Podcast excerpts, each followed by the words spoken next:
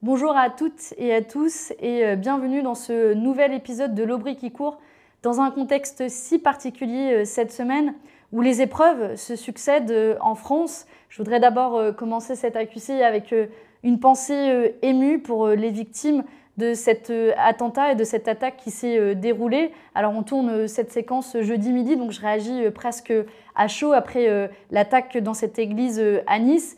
Je voudrais penser aux victimes, aux proches et à tous ceux qui se sont euh, sentis directement euh, affectés par cette attaque barbare, horrible, qui n'a pas de mots et qui, de nouveau, appelle à une réaction forte de notre part, à une unité, parce que les terroristes voudraient qu'on songe, qu'on plonge dans la division.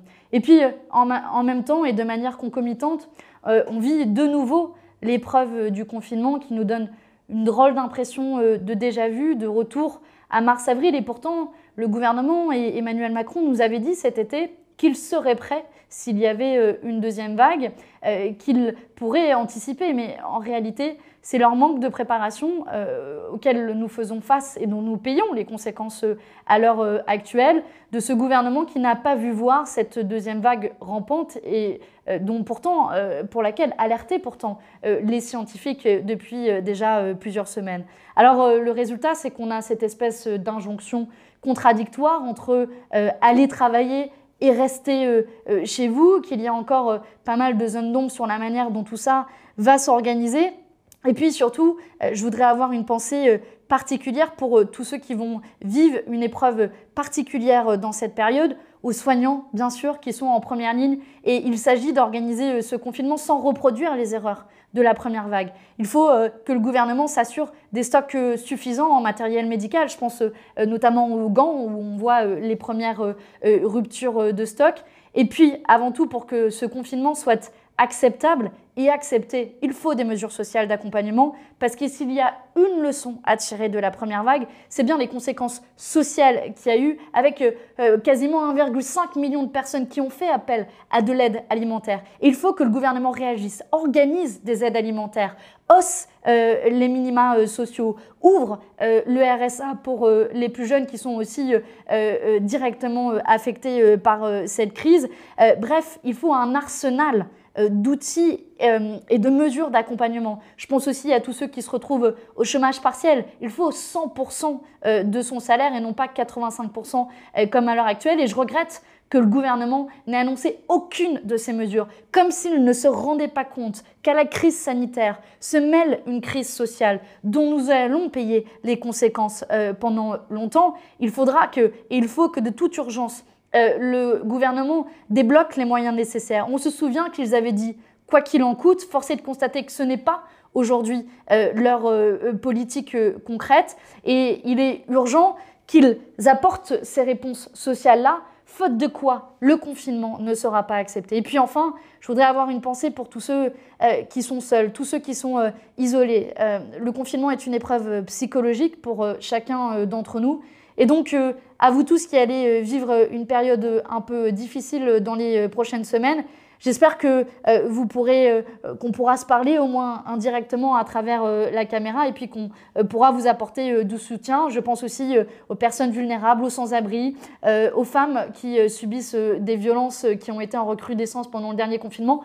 Bref, tirons les enseignements et accompagnons euh, ce, cette période si particulière et si difficile. Maintenant, nous, on a euh, fait le choix de continuer aussi à vous parler des autres sujets euh, que l'on porte ici au niveau européen, des combats que l'on mène parce que je crois que le pire en cette période serait de confiner la démocratie. Donc on s'est posé la question avec l'équipe, est-ce qu'on continue à vous parler des combats qu'on a menés ici, des séquences là qu'on a tournées ces derniers jours, et puis on s'est dit, que euh, le pire de tout ça, ce serait euh, que la vie démocratique euh, s'arrête. Alors on vous propose de continuer à parler de ces sujets, de vous parler de la politique agricole commune, de vous parler aussi de comment ici les libéraux tentent de vider un rapport sur la gouvernance des entreprises, de vous raconter comment les entreprises multinationales font du lobby, même dans cette période de confinement assez particulière.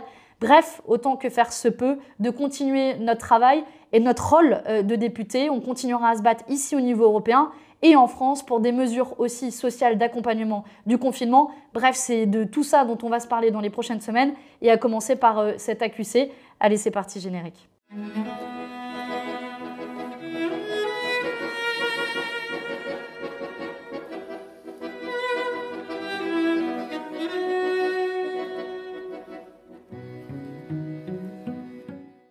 La semaine dernière, on votait un des textes les plus importants de ce mandat, j'ai pas souvent l'occasion de vous le dire, mais c'est euh, une des politiques euh, européennes que vous connaissez peut-être le mieux ou, dont vous avez le plus entendu parler, c'est la politique agricole commune. C'est un texte majeur à plusieurs écarts. D'abord, c'est le premier budget de l'Union euh, européenne, plus de 30%. Euh, en tout, c'est près de 400 milliards d'euros dont on parle, donc une manne financière euh, assez importante. Et puis, c'est un vote qui nous engage jusqu'en 2027, puisque on vote la politique agricole commune de manière pluriannuelle, le 2021 à 2027. Et sur le fond, ça comporte des enjeux politiques majeurs. C'est un enjeu climatique, D'abord, puisque 20% des émissions de gaz à effet de serre, en réalité, sont liées à l'agriculture.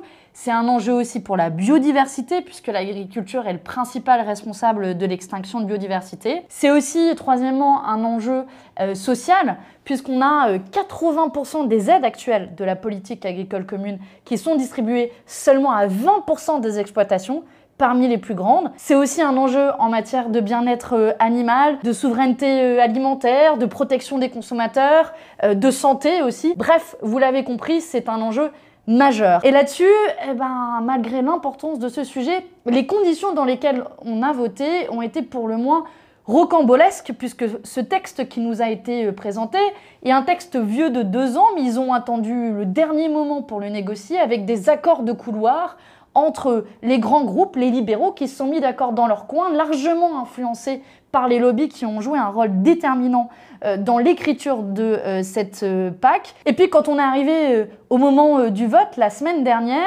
ils ont utilisé tous les tours de passe-passe pour essayer de passer en force. Euh, c'est euh, passer par euh, avancer le vote d'une journée alors qu'on n'avait même pas tous les textes traduits, qu'on n'avait même pas toutes les feuilles de vote disponibles. Ils ont aussi refusé nos demandes de vote séparées sur certains bouts du texte, sur certains amendements. Bref, tout était bon pour essayer de nous faire accepter une politique agricole commune antisocial et anti-écologique à des années-lumière des discours qu'ils peuvent avoir dans les médias et même des choses qu'on a votées ici au Parlement, des ambitions en matière euh, climatique. Alors nous, bah nous on a bataillé, on a bataillé férocement en déposant des centaines euh, d'amendements, en relayant l'alerte euh, des ONG avec lesquelles on a travaillé, des organisations de paysans, des associations de consommateurs, des associations qui défendent le bien-être animal. On a aussi mené la bataille à la fois dans l'hémicycle, euh, en intervenant, en déposant aussi une motion de rejet de cette politique agricole commune. On a mené la bataille sur les réseaux sociaux. On a aussi mené euh, la bataille avec euh, les jeunes pour le climat qui ont mené la bataille avec nous sur les réseaux sociaux à travers toute l'Union européenne avec un hashtag commun, vote this cap down, ce qui veut dire en français rejeter cette politique agricole commune. Bref, on a fait tout ce qui était en notre pouvoir pour alerter, proposer, et mobilisé, notamment avec euh, toute l'équipe euh, de mon collègue Manu qui a mené un travail titanesque aussi pour analyser euh, les centaines, les milliers de pages que comporte cette politique agricole commune. Après toute cette mobilisation, le vote n'est pas à la hauteur de nos espoirs puisque cette politique agricole commune a été adoptée, une politique agricole commune qui est antisocial puisque on maintient un système de soutien à l'hectare qui favorise les agro-industries plutôt que les petites exploitations paysannes davantage respectueuses de l'environnement alors que nous on avait proposé un, paiement davantage redistributif notamment pour aider davantage ces petites exploitations. C'est décevant d'un point de vue environnementale, puisqu'on reste sur un modèle d'élevage euh, intensif, euh, alors que nous, on voulait davantage de conditionnalité euh, écologique et environnementale, avec des objectifs contraignants, des objectifs aussi en matière de biodiversité, avec 10% de la surface consacrée à la biodiversité, avec des cultures tournantes, avec la réduction de 50% de pesticides. Voilà les propositions concrètes que nous avons défendues. Également en matière de bien-être animal, on défendait en relayant une initiative citoyenne européenne la fin des élevages en cache, euh, la fin aussi euh, des élevages, euh, des soutiens à l'élevage intensif. Sur tous ces points-là, le compte n'y pas. Mais la bataille valait le coup d'être menée, à la fois pour alerter, mais à la fois aussi parce qu'à la fin de cette bataille, eh bien, nous avons quand même progressé, puisque à la base, il n'y avait que le groupe des Verts et notre groupe de la gauche unitaire européenne qui menait la fronde et la mobilisation au sein du Parlement européen. Et à la fin de cette bataille, on a réussi quand même à progresser de plus d'une centaine de voix. Alors maintenant, la balle est dans le camp de la Commission européenne du Conseil, mais aussi des États membres, puisqu'on ne va pas euh, s'arrêter là. Euh, les jeunes qui ont mené la mobilisation, euh, maintenant, ont changé leur, leur mot d'ordre. Leur mot d'ordre, c'est Withdraw the Cap, retirer cette politique agricole commune. C'est dans ce sens qu'on va continuer à interpeller la Commission, mais aussi les États membres, parce que quand il s'agira de la traduire au niveau national, charge notamment à la France d'introduire davantage de conditionnalités environnementales, et nos collègues insoumis vont reprendre euh, la balle au bon euh, à l'Assemblée euh, nationale et nous continuerons notre bataille pied à pied ici pour mener l'alerte, décortiquer les textes et puis se battre pour nos paysans et la planète. Parfois, il se passe des petits tours de magie au Parlement européen. Ça se passe sur un rapport dont j'ai déjà eu l'occasion de vous parler, un rapport sur la gouvernance des entreprises. Et notre objectif est de faire en sorte que les entreprises ne soient pas uniquement des machines à cash pour actionnaires, mais qu'elles prennent en compte la durabilité d'autres intérêts. Et sur ce rapport euh, spécifiquement, on a fait beaucoup de propositions, on a déposé 44 euh, amendements, et euh, sur la base des amendements déposés par les différents groupes politiques, il y a eu ce qu'on appelle une première version de compromis qui a été circulée. Donc c'est le rapporteur qui travaille les amendements ensemble et qui propose une version euh, consolidée sur la base de tous euh, les amendements. Et cette première version, n'était pas euh, inintéressante, elle comportait plusieurs avancées. Et puis soudainement, comme par magie ou comme par enchantement, il y a une deuxième version de ces compromis qui a été circulée sans qu'il y ait eu entre-temps une réunion politique avec les représentants de chaque groupe politique pour négocier et pour faire des arbitrages. C'est ce qui se passe ici généralement au Parlement européen. Et cette deuxième version euh, du rapport et des compromis, euh, comme par hasard, avait euh, disparu l'obligation de transparence sur les écarts de salaire, qui était devenue plus qu'une option, et avait été supprimée la représentation des salariés dans les conseils d'administration, la mention aux écarts maximum de rémunération entre les PDG et les salariés. Euh, ils avaient aussi euh, euh, dilué la pondération des droits des actionnaires en fonction de la durée de détention des actions. L'objectif derrière, bah, c'est de décourager les spéculateurs qui détiennent des actions pendant très peu de temps et qui veulent juste s'enrichir en privilégiant ceux qui investissent pour la durée dans les entreprises. Euh, bref, euh, tout ce qui avait été proposé de progressiste avait, comme par hasard, disparu sans qu'on ait véritablement eu l'occasion d'en discuter et de négocier ce rapport. Et donc c'est pour ça que nous, ce qu'on a fait, c'est qu'on a décidé d'envoyer un mail à tous les rapporteurs du rapport pour expliquer que là, il y avait quand même un petit souci, il y avait eu des changements politiques significatifs dans le texte et il n'y avait pas eu de réunion politique pour les contrecarrer.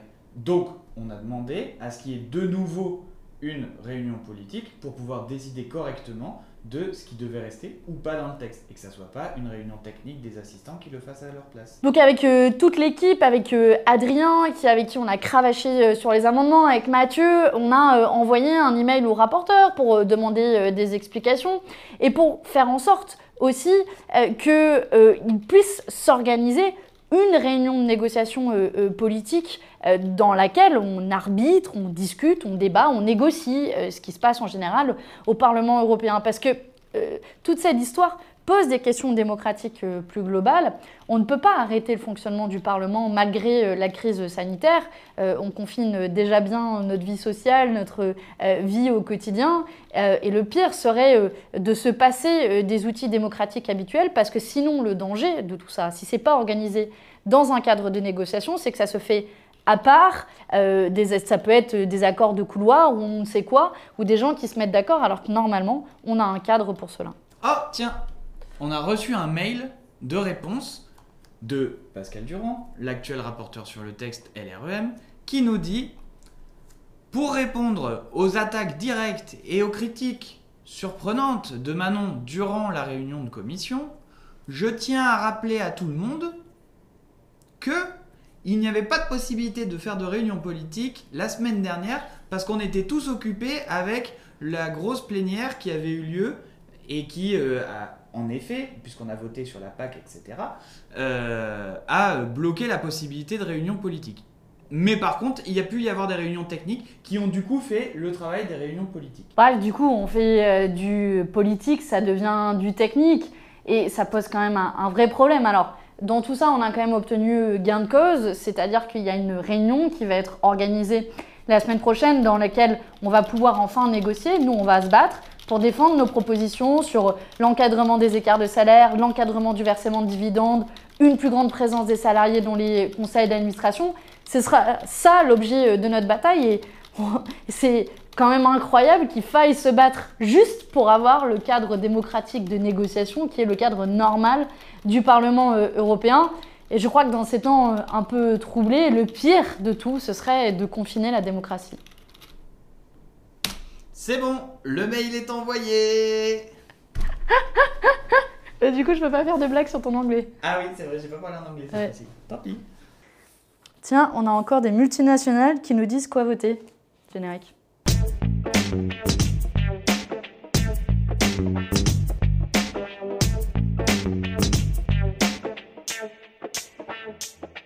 Cette semaine, dans notre coin des lobbies, on a encore des multinationales qui nous disent euh, quoi voter. C'est un euh, courrier d'Eurocommerce euh, qui nous parle d'un rapport qu'on a voté en session plénière la semaine dernière, qui est un rapport sur la déforestation et dont l'objectif est de rendre juridiquement responsables les entreprises qui sont impliquées et qui pratiquent la déforestation avec toutes les conséquences que l'on connaît. Et donc, ce courrier nous a été envoyé par Eurocommerce. Eurocommerce, c'est un groupement euh, d'entreprises multinationales euh, de la vente et du détail euh, qui recoupe quand même Ikea, Amazon, Auchan, Carrefour, Lidl. Bon, au passage, beaucoup d'entreprises multinationales qui sont des profiteurs des crises et qui se sont enrichies ces derniers mois.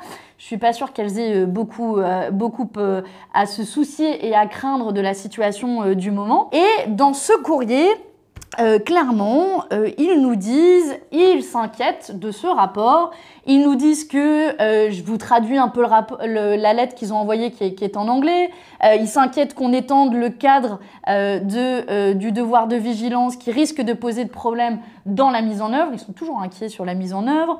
Le texte ne devrait pas prescrire comment le devoir de vigilance est appliqué. Alors ça, j'adore, les multinationales elles nous disent toujours, oui, il faut de la sécurité juridique, il faut qu'on sache ce qu'on doit appliquer. Et puis tout de suite, elles sont inquiètes dès qu'on leur met des règles trop précises qui vont pas dans leur sens. Bref, elles refusent toute responsabilité euh, euh, juridique. Et mon truc préféré, c'est la pièce jointe. Et dans la pièce jointe, ils nous mettent carrément les numéros des amendements et puis des colonnes avec plus, plus, plus, plus, bon, les amendements de la droite qu'ils aiment bien, et puis les moins, moins, moins, moins. Et dans les moins, moins, moins, moins, on a par exemple le fameux amendement sur la responsabilité juridique et civile des entreprises multinationales en matière de déforestation, qui forcément, ils nous appellent à ne pas voter parce que euh, forcément, ça leur supposerait qu'elles seraient un peu plus responsables dans leur chaîne d'approvisionnement. Et ben manque de peau, euh, cette fois-ci, ça n'a pas marché. Ce rapport et ces amendements sont passés. À vrai dire, on va pas bouder euh, notre plaisir quand euh, on gagne contre les entreprises multinationales, mais c'est un premier signal d'alerte sur tout le travail que nous sommes en train de mener dans la commission des affaires juridiques et dont je vous parle depuis euh, plusieurs semaines, dont l'objectif est d'étendre ce devoir de vigilance pour rendre responsables toutes les entreprises multinationales quand elles euh, produisent des atteintes à l'environnement ou quand elles violent les droits humains. Le combat ne fait que continuer parce que euh, mon petit doigt me dit que des courriers comme ça, on va encore en recevoir dans les prochains mois. C'est la fin de cet euh, épisode. J'espère qu'il vous a plu, tourné dans des conditions et dans un contexte un peu exceptionnel. J'espère aussi qu'il vous aura été utile, vous montrer qu'on continue à se battre quoi qu'il en soit et malgré euh, ce contexte difficile. Évidemment, je voudrais euh, penser euh, à vous toutes et vous tous confinés où que vous soyez et cette période difficile, mais aussi à vous toutes et vous tous militants et militantes insoumis qui avaient fait l'objet ces derniers jours et ces dernières semaines de calomnies dégueulasses où on a été traîné dans la boue et traité d'à peu près tout, de collabo à islamo-gauchiste. Bon, honnêtement, l'atmosphère en ce moment est difficilement respirable. Il y aura, à n'en pas douter, des périodes meilleures. Euh, moins sombre, euh, mais il faudra aussi être vigilant parce que la pente qui est prise par euh, certains mouvements politiques est dangereux et il y a de quoi être inquiet pour l'avenir. Mais nous, on, sera, on restera les partisans de l'unité, les partisans de la solidarité et de la fraternité. Et c'est ce message aussi qu'on continuera à relayer, qu'on refusera aussi les amalgames, qu'on refusera l'instrumentalisation. Euh, je pense à tous ceux qui euh, vont être injustement pointés du doigt dans les prochains jours et les prochaines semaines. Bref, continuer à faire vivre ce beau, euh, ces belles valeurs de liberté, égalité et fraternité, en particulier la fraternité en ce moment. Voilà, c'est tout pour moi pour cette semaine. On se retrouve, j'espère, rapidement. Je ne sais pas quand exactement on va pouvoir retourner des accusés. Nous, la semaine prochaine, pour tout vous dire, à la base, on devait faire une semaine à vélo, comme on en a déjà fait une. Forcément, vu le contexte, on l'a annulé. Puis après, on s'est dit qu'on allait prendre euh, potentiellement quelques jours de vacances. Vu le contexte, on a aussi euh, annulé. Donc, euh, je vous propose qu'on se retrouve aussi via des lives réguliers pour faire une analyse de la situation politique ensemble. Et puis, j'espère qu'on pourra retourner un AQC. Alors, ce sera peut-être moi toute seule avec l'appareil photo. Je suis sûre que vous serez indulgents pour les prochains épisodes. Et en attendant, je vous laisse avec euh, une chanson qui donne un peu d'espoir, qui est une chanson de Pete Seeger à la base, mais je vais vous faire euh, la version de John Bez, qui est euh, une chanson qui s'appelle We Shall Overcome. on va surmonter et on va surmonter ça ensemble. Allez, à très bientôt et surtout, surtout, prenez soin de vous.